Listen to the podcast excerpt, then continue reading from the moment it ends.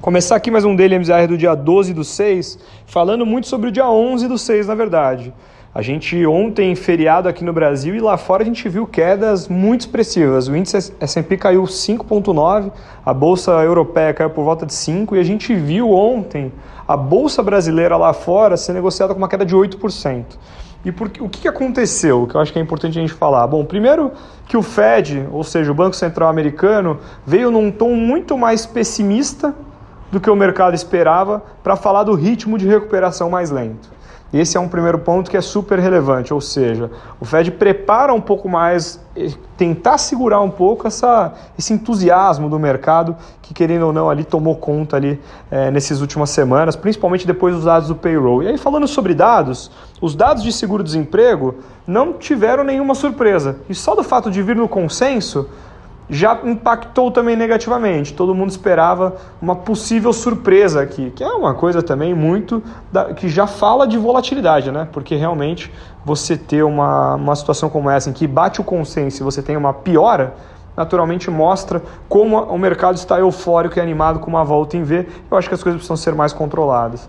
E por fim, é, não menos importante, as pessoas ali com infecção nos Estados Unidos seguem aumentando e o número assustou, três altas seguidas. Ontem teve uma queda já, de ontem para hoje, mas Texas e Flórida puxam sim dados mais fortes, já são sete, oito estados que já possuem dados maiores. Mas o secretário é, do Trump já falou ali muito forte sobre não teremos um risco de fechar mercado de novo. Lockdown é mais prejudicial do que a doença agora.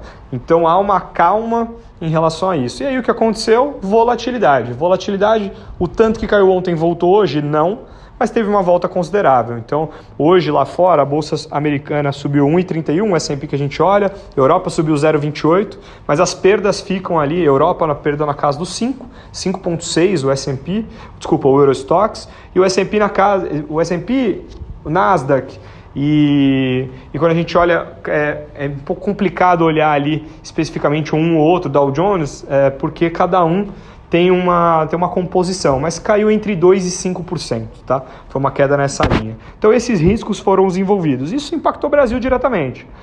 A gente hoje estava bem preocupado com o dia e o dia foi muito melhor do que o esperado. Então teve uma certa calma nessa, nesse sentido que gerou ali uma especulação menor. Então o dólar acelerou, não, chegou a bater 5,11 em determinado momento e ele voltou ali para casa dos 5,04, uma alta de 2%, o futuro fechou uma alta de 1,53%, a Bolsa Brasileira caiu volta de 2%, a gente considera uma vitória, querendo ou não, dado o dia de ontem, o futuro caiu 1,44%, a gente ainda está 93 mil pontos, é, muitas casas aí revisando case para acima de 100 mil pontos, é, então mostra um pouco ali da questão que a gente fala do próprio investidor local e não esquecendo ali que o investidor estrangeiro entrou com quase 3 bi na bolsa, é, dados até o dia 5, 5, 6. Então a gente tem ali impactos grandes, né? Logo no começo do, até segunda-feira, terça-feira, na verdade, até um pouquinho mais, então aqui é 5 e 6, você teve ali uma, uma entrada grande de fluxo, isso naturalmente mexeu é, com isso, mas a aversão ao risco ontem tomou conta e hoje o mercado deu uma certa estabilizada. Os juros na parte longa também ficaram bem voláteis, a curva de juros fechou, abriu, zerou e agora fechou de novo. O que quer dizer o fechou? Né? Então as taxas caíram e aí melhorou o prêmio de risco do Brasil, 7,12 a curva longa, a gente chegou a ter 9 recentemente, a gente fala muito sobre isso. E a parte curta precificou um pouco mais de corte de juros. A gente tem reunião do Copom é, nessa semana, né? Semana que vem. Então é um dia, uma semana importante que a gente deve confirmar um corte de 0,75 aqui no Brasil.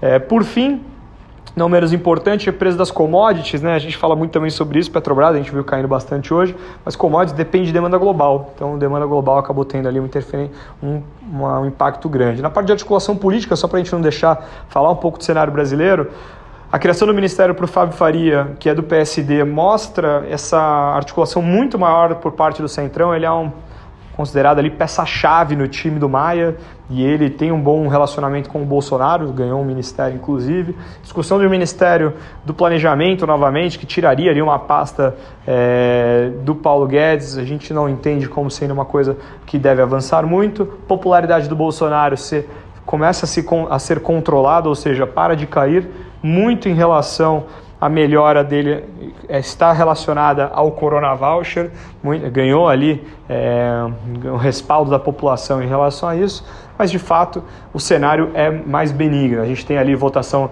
da marco regulatório do saneamento, já discu estamos discutindo reforma tributária e a gente começa a colocar a nossa agenda econômica de novo em prática e isso começa a motivar um pouco mais. Então a gente segue ali identificando oportunidades nos ativos de risco, mas com cautela, e nunca com concentração, porque movimentos como ontem e hoje vão acontecer o tempo todo. A gente sabe que a questão da doença é uma questão que ainda não está resolvida e os impactos é, não me parece. A volta em V ela animou, mas ela mesmo que seja uma volta mais forte do que o mercado, uma volta no terceiro tri é, é possível sim, mas a gente tem que tomar um pouco de cuidado com esses ânimos e controlar um pouco a ansiedade na hora de conseguir fazer os investimentos aqui.